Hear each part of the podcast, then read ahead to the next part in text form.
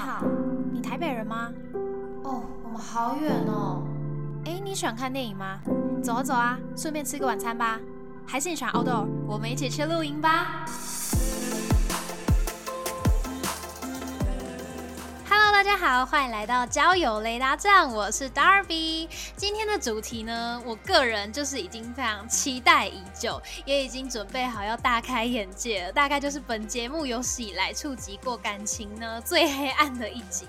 现在很多男生女生都有那种吸渣体质，我们时不时在论坛上啊，在团体之间都会听到一些把大家传统观念、道德观念给打破的感情故事。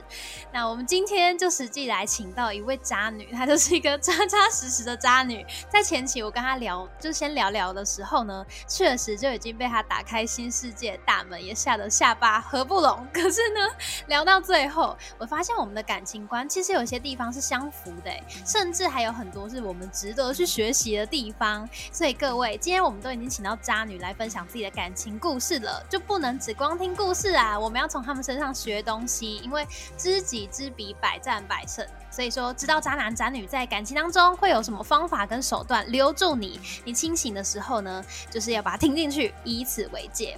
好，那我们马上来欢迎他，Debra。Hello，Hello，Hello。那我们首先先请你帮我们自我介绍一下，然后还有分享一下你自己的自媒体账号好了。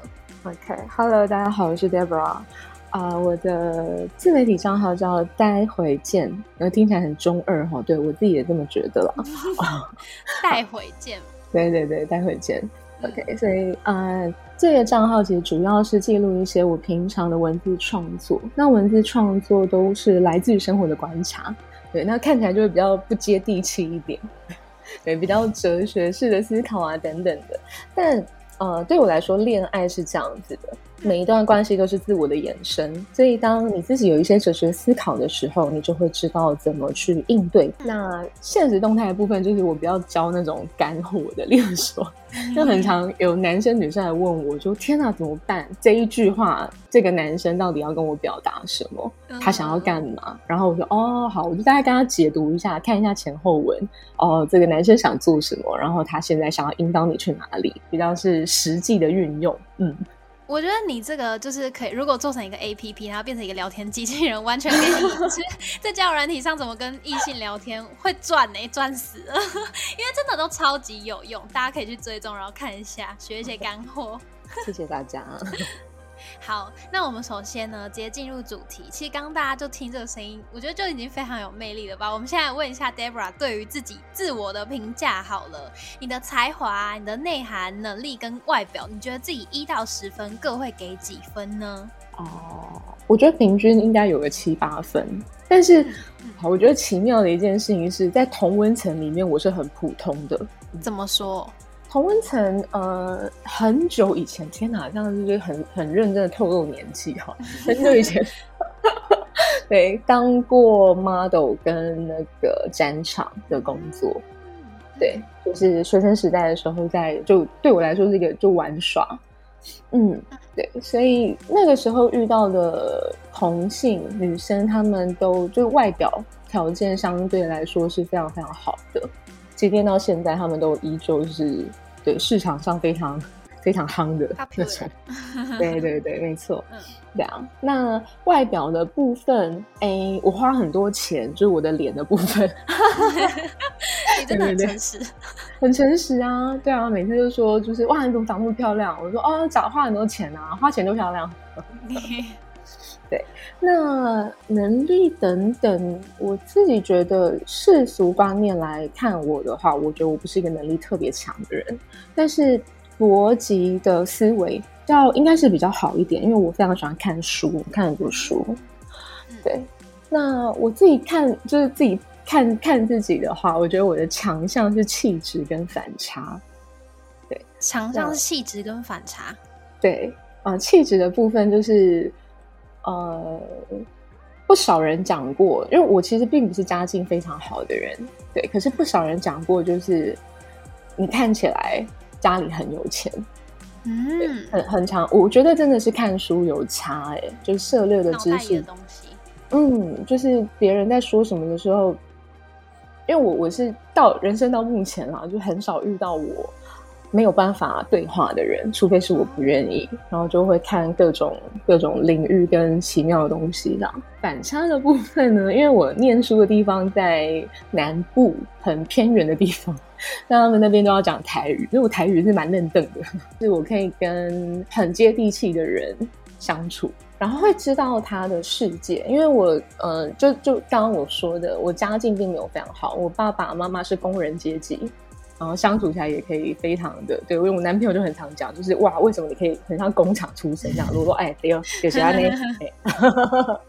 可以融入各种的群体，然后跟其他人的对谈也都是言之有物的。好，那 Dara 就想要来请问你，到底是什么原因、什么契机让你成为一个渣女？是有什么事情影响你吗？还是什么人之类的？怎么会就是在感情当中我们很不想要去遇到的渣男渣女，你竟然成为了其中一个人呢？想要来问问你，原因是什么？一开始是因为去夜店诶，几岁的时候？大概十八、十九岁吧。对，去夜店，然后。因为夜店的这个生活圈真的跟一般的人的日子长得不太一样，落差真的很大。对，那时候进去印象太深刻了，就进去的时候就好像开了五十支香槟吧，我根本不认识那些人哦，然后他们就很疯，对，五十支香槟，然后你就看到一堆穿着很贵很贵的名牌的人走来走去，对，然后玩。呃，喝完酒、跳完舞结束之后，还有计程车送我回家。那是为什么会突然就是进到是进去到别人的包厢吗？还是说怎么会有到那个场合？那时候认识了一个女生，然后她就是一天到晚都在跑夜店，对，然后跟她也是哇，真的是吃饭好久远哦，对，就是朋友的朋友的朋友的那种。开始去夜店之后，我我觉得他们很像。很像一个鱼池，就只要有很混乱的，就是呃，你你有去那个宜兰泡过脚吗？就是吃脚皮的鱼。嗯，对，我觉得你的脚对对对对，就我觉得我我对他们来说好像是一个新的脚，然后就哇，有新的脚喽，鱼都凑过来了，然后就过来吃。这个比喻太好笑了。对，然后我的味道 就听起来很恶 真的吗？它很像鱼池哎，而且是。一窝蜂，可以想象好，因为那个时候我还没有整形哦，就是还是土土，就是台台的时候，然后化妆也不是很厉害，都戴那种什么三层假睫毛啊，丑的要死，很台啦。他们应该是看到新的脚吧，因为后来在那个圈子待久，我才发现是这些男生对新来的女生都是这样。对，很奇妙。想先认识，对，先认识，然后跟呃约去吃晚餐啊，或者是约会这种，他们是。好像有一个 SOP 流程这样子哦。那时候大概跑夜店钱柜应该有个一年吧，真的是每天都在那边。我觉得我自己超荒谬的。对，然后这是初期嘛。那中后期的时候，是因为真的是大量约会跟各种男生接触。那那边很奇妙的事情是，会泡在夜店的男生，他基本上的身家都有一点底子，无论是他工作的能力，或者是他就是可能。是二家世背景，对，没错，它会有一些对我的生活圈来说是很震撼的东西，所以我是瞬间拓展了很多眼界的。跟这些人约会，我从来没有出过钱，而且是吃很高级的餐厅，吃香喝辣，对，真的是 米其林啊，一直吃这样子。我我记得我第一次吃是在一间 omakase 无菜单的寿司店，嗯嗯嗯，然后我我真的印象超深刻，我就想说，看怎么约这么贵的地方，一万块。应该没有到几万，应该是没有到。可是进去那个装潢，我就会有一种心虚的感觉，就想说死定了，死定了！我存的钱，我不知今天晚上不知道花多少。然后结果最后结账的时候，我发现是男生一口气全部买完。然后我想说，哎，是这样子哦，哦，忽然知道了另外一个世界运作的法则。嗯，但是因为这件事情对你来说蛮震撼的，你有没有怀疑过它的真实性？到底怎么可以这样子运作啊？而且其实目前听下来，我是没有觉得渣，就感觉他们对你有感兴趣，所以自主的愿意花时间、精神跟金钱去讨好你跟认识你。这样子感觉没有说你利用人家伤害人家的部分，其实是有的哎，因为接下来就开始就啊哎，好，大家不要乱学哦，真的是大家不要乱学。因为年轻的时候很糟糕。当我觉得这些事情理所当然之后，我出门再也不会带钱包。对我再也没有带过钱包。对，出门会有行动支付宝。对 ATM，对，有一点 ATM 的概念。对，可能我在一个地方，然后我就打电话说：“哎，那个计程车叫计程车来接我，还是你你们司机来接我？”就会去到可能聚会的地方啊，然后唱歌、吃饭、喝酒、跳舞。在这个过程中，其实我真的会累积了很多观察的经验，就会知道说哪一些人比较好控制。什么意思？嗯，你跟一些人相处的时候，其实你会知道他究竟是处于一个讨好者的角色，还是一个你可能没有办法，你说什么他就听什么。就算不是男女之间，我觉得朋友也是很好分辨的。后来就。啊，真的是学坏了哈！对，当我发现有一些人他会自动把位置降的比我低的时候，我对他就会有诸多的要求。你说，比如说帮你付钱啊，载你去哪里啊，什么之类的。帮我付钱跟载我去哪里，这是一个基本盘。对对，就是没有付钱，就是不要不要叫我出门了，不好意思。嗯。那那更进阶会怎么样？例如说他出国的时候，他可能去巴黎好了。嗯，他如果去巴黎出差等等，然后我就会直接说：“我说有没有什么只有巴黎买得到的东西？” OK，他可能就会讲巧克力，他可能会想是什么什么什么东西。然后我就说：“你疯啦！我不喜欢吃甜食。”对，然后就开始一步一步引导，就是这个过程中，我就会让他知道说我想要什么。你想要名牌包吗？之类的。对，嗯，呃，这对我来说都会是一个试探，因为我并没有要他付钱，我只是说有没有巴黎特有的东西。哪有？你这样听起来就是要人家没有啊？但我没有说出来啊，我没有说出来都不算。我会端看说，哇，这个好暗黑哦！哈，我会端看说，我提出的这个问题，如果他不是那个位阶比较低的人，他如果跟我的位阶只有就是很接近，但比我低一点点，那我就会看说，他背后我有我想要的东西到底有多少。打个比方，就是没有任何职业歧视的意思。例如说，我跟一个上班族约会，他月薪如果十万。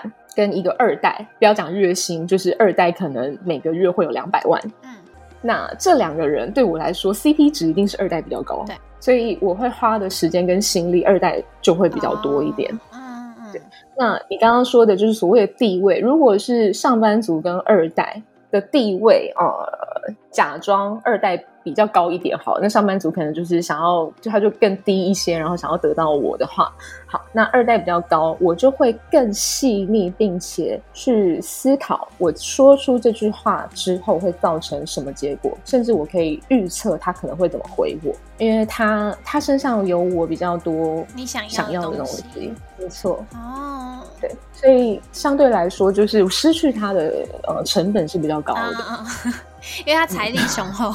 对对对对对，就是我可以得到的。所以那些要花钱买的东西，是你最主要想从他们身上得到的吗？不止哎，因为就是 工具有分很多种。你那时候一开始跟我讲这个，我就吓到了。工具有分很多种，然后讯息都群发。哦，嗯，对，啊，好糟哦。你可以跟我们大家分享一下你的工具箱到底都有怎么样子的安排吗？好，天哪！工具箱大概会有分那种呃拿现金，就是直接汇款给我的，然后固定帮我付房租的，然后买三 C，例如说我的电脑跟手机，我从来没有自己买过。到现在应该有了吧？现在有了，现在有，因为现在有稳稳稳定交往的男朋友，对，现在要乖乖的自己买。然后我跟酒窖的老板约会过，所以那时候就一箱一箱的酒就很爽啊，喝很好喝的酒。嗯，对，然后。他呃还有司机，就是那种可能比较闲，然后他很喜欢开车跑来跑去的工具人。对对，我要去哪？对，我要去哪？或者是什么？例如说，我跟可能跟一群女生要去六福村玩，对，那他就会开车载我们一群女生。那他会一起去玩吗？因为你知道，他可以一起玩，但是我会尽量不让他参加，就是他会帮我拿东西之类的。带我去吃很好吃的餐厅的，然后跟人脉啊，然后设 设计这种我觉得很有趣。之前呃约会过一个设计公司的老板，然后那时候我在做一些，就我的案子有简报需要美化，但我其实是很不擅长做任何视觉的东西，对，就是美感没这么好。然后那那时候就又有新的案子要来，然后我就丢给他们说：“哎，你可以帮我做美化。”我跟你说，半个小时，哇靠，做的超好的。那就是换到一个能力的感觉。不是经济面的话，那就是看他专长的地方能不能有为我所用的地方。那其实，在你这边，就是每个人都有天生我材必有用，就你会看到大家好的一面，然后看到大家呃可以发挥的长处。这是真的。哎，对了，我在别的地方就是有听到说，为什么渣女可以死死的抓住这些工具人，就是因为那些工具人在他这边会觉得自己是有价值的啊，没错，这算是一个很暗黑的一件事。但是其实你真的去思考，你不要讲工具人好了，你真的去思考你自己的人际交往，你会发现你会特别喜欢靠近某一些人，或者是靠近某一些老师。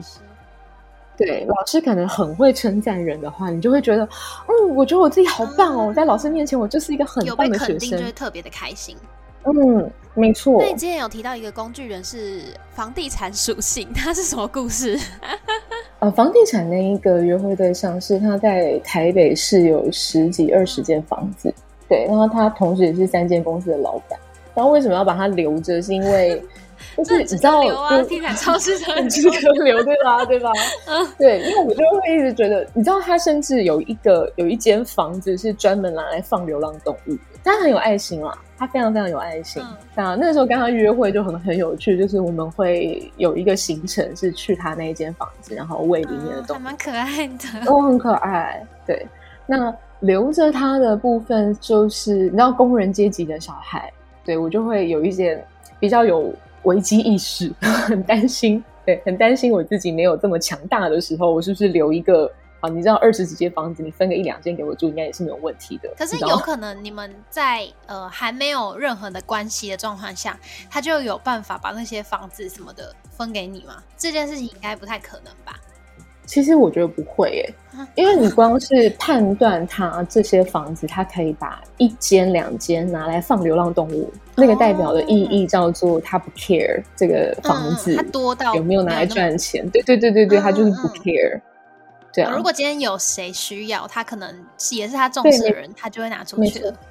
对，而且 按照我对他的观察，因为他不是只有放流浪动物，之前有空屋的时候，他的朋友可能也会去住，就都可以。所以对我来说，没错，就对我来说的判别就是，我跟他不需要到有什么很深刻的关系。那基本上心很软，对他很善良，很简单的一件事情就是，如果我带着一个动物，我带的不管是猫咪还是狗狗，然后我说我想要住这个地方，然后我暂时找不到房子等等，他绝对是 say yes，因为你又刚好踩到他软的。没错，这个东西是真的比较暗黑一点，但是其实我我觉得我想要给听众，就是 Darby 的听众的是，呃，你怎么去观察一个人？观察他在乎的，他可以，呃，怎么说？就他真的在，没错，嗯，就是在这样子的细节里面，就可以观察到一个人，哦，他心软的地方是什么，然后他可能重视的东西是什么。因为这不是只有运用在工具人上面，而是在生活的各个面向，它都很重要。那势必你是要花一些时间去跟他们周旋，然后观察出他们每个人的特点。嗯，你说到一个很大的重点，我觉得。呃，那一年的夜店经验让我累积了非常非常多的观察能力。对，就是可能看他们的互动啊，就是女生的反应、男生的表情，然后肢体等等，我就可以预测他们现在是什么样子的状态。可是，那你跟这些男生之间只存在他们为你付出，他们给你你想要的东西，那有爱的成分在吗？或者是说，对你来哦，就没有吗？完全没有，完全没有。可是他们怎么会愿意这么做？就是他们不求回报，他们是圣人吗？他求回报啊，可是他的回报我不会给他。可是这样他们就没有平衡，他们怎么还继续的下去啊？我都没有拿到我想要的。有一个蛮大的重点，好，我这个这个好糟糕哦。我觉得对待他们的有一些方式，就是呃。我自己的技巧是画饼，好糟糕，画大饼。跟老板一样。对，没错，会给他一个很美好的想象。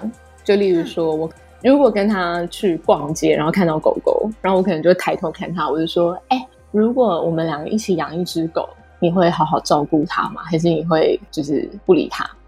哇，这招男生就会开始想象了，哎，对，没错，对对对对对，没错。然后我就丢给他这个东西，然后我说没有啦，我就是说说啦。哈，好那个哦，烧的人家就是心痒痒的。哇，就是我就是说说我下一句可能就会接，我就说感觉你工作这么忙，我我也是有点工作狂，应该没有办法好好的照顾狗狗，还是？可是你们出去的身份是以什么东西啊？是也不是情侣，也没有说对象啊？暧昧对象可以这样讲？对啊，但是这个当然是要看我跟这个男生的呃程度，没错。然后以及就就像我刚刚说的，上班族跟二代，这个的话我会用在二代身上，我不会用上班族，因为不需要，不用到跟他不用到，就是啊，我们一起养一只狗狗，no no 不用。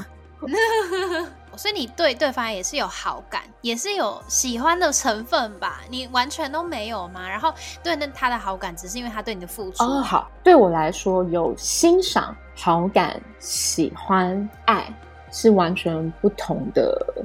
境界，对，是完全不一样的。那这些男生要成为工具人的第一个要务，就是我觉得，嗯，不一定会欣赏哎，因为他如果是纯粹给钱，我不需要欣赏他啊。好，对，是什么？对，是呃，第一个要务是我不反感他在我旁边，我不会觉得他很。就是哦，disgusting，对对对对，就是欣赏跟好感的部分，就是哦，他例如说，呃，其中一个工具人是工作狂，然后他工作真的很厉害，嗯，是那种就是会上杂志啊，然后有专访的那种，对，就觉得哇，好厉害哦，好崇拜哦，你对，相对来说这样子的男生，我去请教他的专业，然后我自己也可以学习很多。但是这些人，他之所以是工具人，就是因为我不爱他们。我对他们都掺杂着利嗯，喜欢也会有啊。就跟他们在一起的时候，就会也是会开开心心的，就哇约会开心，但是不会有爱。嗯，爱的定义对我来说，就会是我把你放在对等的地位，并且我跟你想要有未来，我会为这段关系付出，并且经营。我在乎你的感受，我不要失去你。因为爱的定义是比较比较上面的啦，所以这些工具人都绝对都没有爱。刚这样子讲，其实就跟我们一般人对于爱的感觉是一样的。我们很重视它，我们也把它摆在很高的地位，不会随便给这个爱。所以渣男渣女也是这样。哎，我不知道 其他人是不是？对对对，不知道每一个类型的是怎么样。不过你也是这样，所以也不会存在工具人可能跟我约会，然后忽然亲我，或者是想要抱我，这这类型也就就是我的态度会非常明确，就是你现在就只是个约会对象。然后你他会知道他自己，嗯，我会让他知道，呃，我会让他知道他是其中之一嘛。好了，我我觉得这个是一个超级关键的问题。我我希望大家去学习一件事情，是你做任何事啊，就是你要知道你的目的是什么。对，所以像你刚刚，像刚刚你问的问题是，例如说我的 A 男会不会知道 B 男的存在？好，我只会。有一种状况让 A 男知道，就是我发现 A 男想要远离我的时候，他想要放的时候了，他开始清醒了。OK，对对对对对，那我可能就会因为清醒的过程，你要把他拉回来，就会有一些，都有一些，对对对，就是嗯，其实他他在清醒的过程，他的距离跟我越拉越远的时候，那当然我就要释放一点。其他的刺激让他回来，没错。那刺激会有分那种哦，其他的竞争者，跟以及就是我透露出我其实很喜欢你，只是现在我没有办法进入关系，你愿意等我吗？这种，你你再演一次好不好？就是这种状况，应该是如果人家要你给承诺的时候，对吗？有这样的经验吗？可以分顺便分享一下。啊，好，就有一嗯，我人生遇过。最好用的工具人，就是有求必应的那种。我现在开始为他哭了。但是我我对他很好啊，他是呃工具人之中唯一一个吃过我做菜的人。对我为他下厨，对对对，也是很好啊。我也买礼物给他，对，虽然是用他的钱啦。对，我真的眼角泛泪，我是认真的。你说他吗太好？笑了，我现在眼角为他泛泪。好，你 开始继续说。呃，那个时候是他是唯一一个我跟他所有的互动都是男女朋友了，但我就是不给他承诺。对，因为嗯我就没有要，我觉得给的承诺就很烦啊，跑不出来，我我我自己的那个心里面过不去，因为我知道我不爱他。嗯哼，然后他那时候就有一次吵架，也是就是类似还在吵说，就是为什么我不愿意进入关系啊等等的。那我就觉得啊好烦哦，好就把他分开了之后，但我就觉得啊，两个礼拜过去了，当然对他有喜欢，对，这对他是有喜欢的，然后加上他真的也很好用，好，然后又又高又帅，然后工作也很厉害，然后那时候就出现了一个契机，就是我爸爸生病。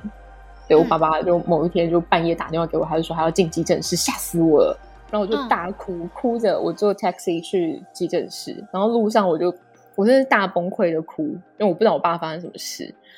嗯对，那我就路上就打电话给我众家朋友们，就是大家当我的支援。然后其中一个我就打给他，嗯嗯对我从来没有，因为我不太是我不太会打电话的人，对，所以我打电话一定是有急事。他就马上接起来了，然后就听到我哭，然后就是鼻涕声啊、眼泪声啊、哽咽啊，然后就说你爸爸在哪一间医院？然后我到急诊室的时候，他就已经到了。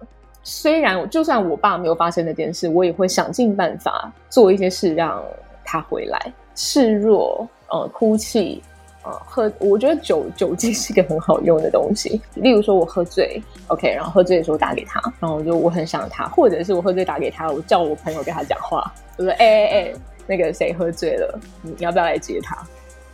我一定会创造这个东西，在我还没有想要把他放走之前，我真的是身边很多人就陷入那种工具人陷阱，然后他出不来，就是因为这些女生们或者是男生们用了我的招数，就是是一看就看得懂，对，所以，对对对对，就是要知道。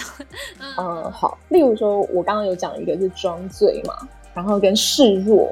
好，示弱可能就是假装崩溃。呃，我觉得生活上、工作上一定都会遇到一些困难，只是我把这些困难放大，然后就跟他讲。嗯，因为我其实平常是不太诉苦的人，所以当我做这件事情，就会有强烈的反差感，就是哦，很严重，就觉得哦不然你不，会这真的很样严。重哎。没错，没错，你真的来就是我真的很难过，对我来说很困难。啊呃，生活上的示弱。然后，如果是社群软体的话，我可能就会发一些我跟他的回忆，例如说我跟他去过的地方拍的照片。然后，因为是我跟他去的嘛，所以他一定知道嗯那个照片就是他。然后用黑白这样，然后在下面写一些就是不知所以然的诗句啊之类的，就是 会引来对，一堆关就是我我。怀念，我怀念 I I miss us 之类这种，对 I miss 嗯。us，、啊 对，然后再就是可能就是去听看他有没有来看，然后还有什么、OK，他周边的朋友就是这种就是比较心机比较重的。如果我跟他有共同好友的话，我会向他的共同好友透露我很想念他这件事，而且要很高端的透露。间接对，的，没错，怎么样高端透露？高端透露就是假装跟好共同好友，如果叫 Alan 好了，好，我跟 Alan 聊天，那我就会假装说，哎，那个 Ben 最近过得怎么样啊？看起来就是我还很在乎他，然后我很真心的在乎他，啊然后我嗯嗯，做这件事情，当然要确保 Alan 一定会是一个大嘴巴，真的很心机啊，哦，不然我做，不然我做这件事情就没用啦。确实对，然。后还要补一句，就是，好了，你不要跟 Ben 你不要，告诉他哦，对。我有潜力，你有，你有，我要笑死对啊，了。你不要跟他说，就我不想要让他觉得很困扰，因为我觉得我真的，嗯我真的是 Oh 很糟糕。好了，不要讲这个了，不要讲这个。啊，你追女朋友怎么样？要把他带走，让他觉得这是其中一个你藏在心里的秘密，你不小心说出来了。哦，那还有，还有什么？呃，有有也有那种直球的，就是直接传讯息，就是其实我很想你，可是我知道你跟我在一起你很不开心，然后我也觉得不可以这样子。那你过得好吗？哦，就是假关系，然后真把他勾回来。嗯，好，我跟你说，我觉得这是渣女我不确定其他人，但是我是这样子。对我们来说，这些关心都不是假的，其实这些关心都是真心的。对，就是我我知道是一般人会很无法理解，怎么可能？就是因为这些真心，哎，怎么办？有除草机啊！你这样听得到除草机的声音吗？有，我刚刚听到，不过没关系。死定了，怎么挑今天除草？我是打从心里觉得他跟我在一起，他很不开心。然后我打从心里觉得，其实对我对他真的是有愧疚的。但是我觉得大部分会不小心落入工具人陷阱的人，是因为他们真的知道，你知道人是有感受的，你真的会感觉到哦，我是在讲真心话。可是我没有说出来的叫做我的真心话是有目的性的，就像你老板会不会关心你？老板会关心你的心情啊？对，老板关心你是不是真的？是真的，但他有没有目的？有，因为他需要，对他需要你，需要你帮他工作。没错，你的状态要好，你才有办法帮他工作，他才有钱赚。哦，天哪，他一直在关心，没错，就是他关心你是不是真的？一定是真的，对。这就是这个意思，嗯哼，这这这个会，还是感觉不止用在感情上，就是人际的各种面向。因为越长大之后，社会是现实的，对，就是人性的这件事情。天真这个东西，我觉得它可以保留在你很深爱的人身上。天真，因为你会感受到真的是打从心里的开心跟幸福。但是，就是如果是有利益相关的，你可能就要真的看得很清楚。回过头来放在工具人跟渣男渣女身上，他们的关系就会是一种存在利益的。大部分的工具人其实也没有要承认他们想要从渣男渣女身上得到东西，他们会觉得自己是一味的在付出。但是事实上，他们会觉得自己一味付出蛮多的。可是他们就是能够陷入在那个当中，他们不会就是觉得哦。你你还是有来找我啊，你还是有时候会向我诉苦啊，所以呃，我们两个之间是对等的。他们不是通常都是就是晕晕在里面，因为这个对等呢是渣男渣女给他的假象，工具人需要这个假象，让他觉得哦自己很有价值感，并且被需要。啊，对，就刚前面提到的那个发挥所长，嗯，对，就很容易会被这个我需要我被需要给控制住。我感觉这个我需要我被需要是男生可能会比较常出现的心态，因为男生可能会有就是那种要负责啊，或者是我要展现我自己价值更多这样子的感觉，所以需要呃一个渣女来看见他的所长。可是女生的话嘞，会会有吸渣体质的女生，通常是遇到了什么困难？吸渣体质不论男女都会有一个特色，叫做自我价值感非常的低。非常低，就是他的自我价值会来自于别人的喂养。就例如说，哇，你好棒，他就说，天哪，没有人称赞过我。这种感觉像我上一集教的，称赞是一个非常非常好控制别人的工具，就是你要打从心里的称赞。不要太多啦，不要太多，不要太多，因为我男生很常用称赞控制我。那我们回过头来看，因为男生成为工具人，大部分就是有利用价值，不论是啊钱、车子、各种专业技能等等。好，那女生反过来看，大部分女生会很容易沦为工具人，就会是在床蛋这个部分。嗯，我刚刚想要性这部分，他们对于自己的界限感没有这么强。然后以及有一些人会透过性来换爱，会比较可惜。我不能说他错误，但我会觉得相对的更降低自己的价值，风险很高。人性的天性是追求拿性换爱的女生啊，对男生来说啊，就是一个赠品。对，赠品。你有去过百货公司吼？有，他都会给你很 多，要不要来试试看啊？拿一包就好了。好像 是周年庆，然后或者是你去换那种股东礼，其实你拿到你就有一种，呃，我不要哦，我没有，我没有要求要附送，嗯，对对对，我没有要求要，你给我这个东西，这不是我要的，不然是拿钱去换爱或者是什么，对他都很容易变成赠品，因为那不是对方要的。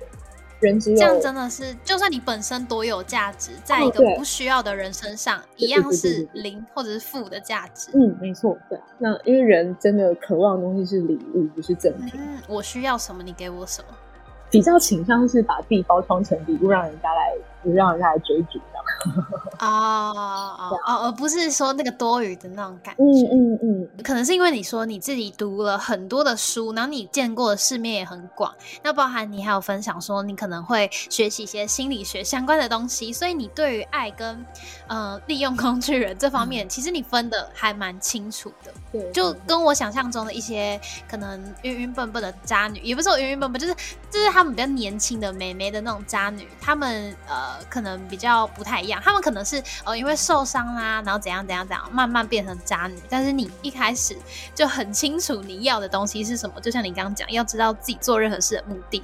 那我想问你，就是你身为这样子清晰派的渣女，你的必备特质有哪些？比如说你实际面在外表上，你会怎么样子去？建塑自己的形象吗？或者是你有怎么样的能力啊？那心态面你有什么怎样呃必备的内心原则？OK，好，我大概会分三三个层面。就是心态的话，心态我觉得真的是原原则跟界限。对，就例如说，就刚刚我们提到的呃，约会对象他不能主动来牵我的手，因为我会当场直接生气，然后我就甩掉他。对对对，我会直接甩掉，我就说我真的很不尊重我。但是喜欢的男生牵我就不会啦，对，我就双标仔啊，永远把自己摆在第一，并且独立。我所谓独立上是经济跟心理的独立。我心理独立的意思是我的快乐是我自己负责的，不需要别人没错。嗯嗯，对我没有要任何人来负责我的快乐，所以你今天做任何事情让我不快乐，OK，不好意思，我就远离你。除非你身上有我要的东西，我就听到前面，我就非常赞同。听到前面就是，其实你如果把这些呃原则摆在心里的话，你只为了自己的身心健康，只为了自己的呃快乐等等的，以这个为原则，其实你也可以逃离很多恐怖情人，不会被 PUA。嗯，对啊，就是内在强大。那实际面的话，就是我见的世面比较广，然后在夜店也待了一年嘛，各种。就是政商名流啊，可能就很常看到，所以观察力也是这样训练出来。那在这个过程中，应对进退，就我会知道什么时间该说什么话，该做什么反应，然后别人没有说出来的需求是什么，然后去补足他的需求。那当然，信心一定很重要，不然不会连花那么多钱啊。我是保养控哎，超控的。然后跟经营关系的能力，那当然还有一个就是画大饼嘛，就我刚刚说的。给未来啊，一起养狗狗吗？现在听到养狗，大家都要小心一下。那技巧面，我很擅长记别人的生日。当过我工具人的人，我到现在他生日，我都还是会传生日快乐。对，不是啊，就是资源留着啊，你怎么知道？因为我没有跟他有什么暧昧的互动，或者是在利用。对对对对对对对对，因为他在他专业的面上还是有很厉害的地方。嗯，对我来说就会是一个人脉。嗯嗯，确实。嗯，对。然后日常的关心，例如说我香港的朋友，对，那前阵子可能有一些动荡嘛，就关心说，哎，你们疫情怎么样啊？什么？嗯，对，看到新闻就会传讯息关心。上述的所有东西都不是只有对工具人哦，我是对身边所有的人都是这样子。哦。然后甜言蜜语这是一定要的啊，称赞啊，哄人家啊。嗯嗯，对。然后跟真诚的对话，真诚对话也很重要。真诚对话非常重要，但是但是你背后其实没有那么真诚。我觉得是这样子的。为什么我想要从工具人身上得到资源？跟各种东西，其实有一点点像是在走捷径。那我那时候这么年轻，十八十九岁，我当然不会有什么机会去吃米其林，所以有一点像是对走捷径的方式。可是现在的我可以吗？我可以啊，我不需要这些工具人，因为我自己做得到。所以你说真诚，那个时候的真诚会有目的性，那现在的真诚就是纯粹的真诚，就真的想要对你好的时候，也把你放在心上的那种真诚。对，好，那最后呢，想要来问 Debra，就是如果呢，我们在感情的路上有渣男渣女作为朋友，其实我们可以绕绕道而行，就不用去真的遇到人，然后跌跌撞撞，然后才慢慢理清一些事情。如果是你是大家朋友的话，你想要告诫大家什么样的事情？不要以自己的资源来换取别人的爱。就像我刚刚说的，其实渣男渣女在你，因为因为。工具人身上有他们要的资源，所以他们会用任何的手段把你留下来。而我觉得当局者迷，就是人在里面的时候都会没有办法分辨对方的说的话是真的还是假的，然后就会让自己非常挣扎，很辛苦。好，但这个时候有一个非常关键的，你就问你自己，你真实的感受究竟是什么？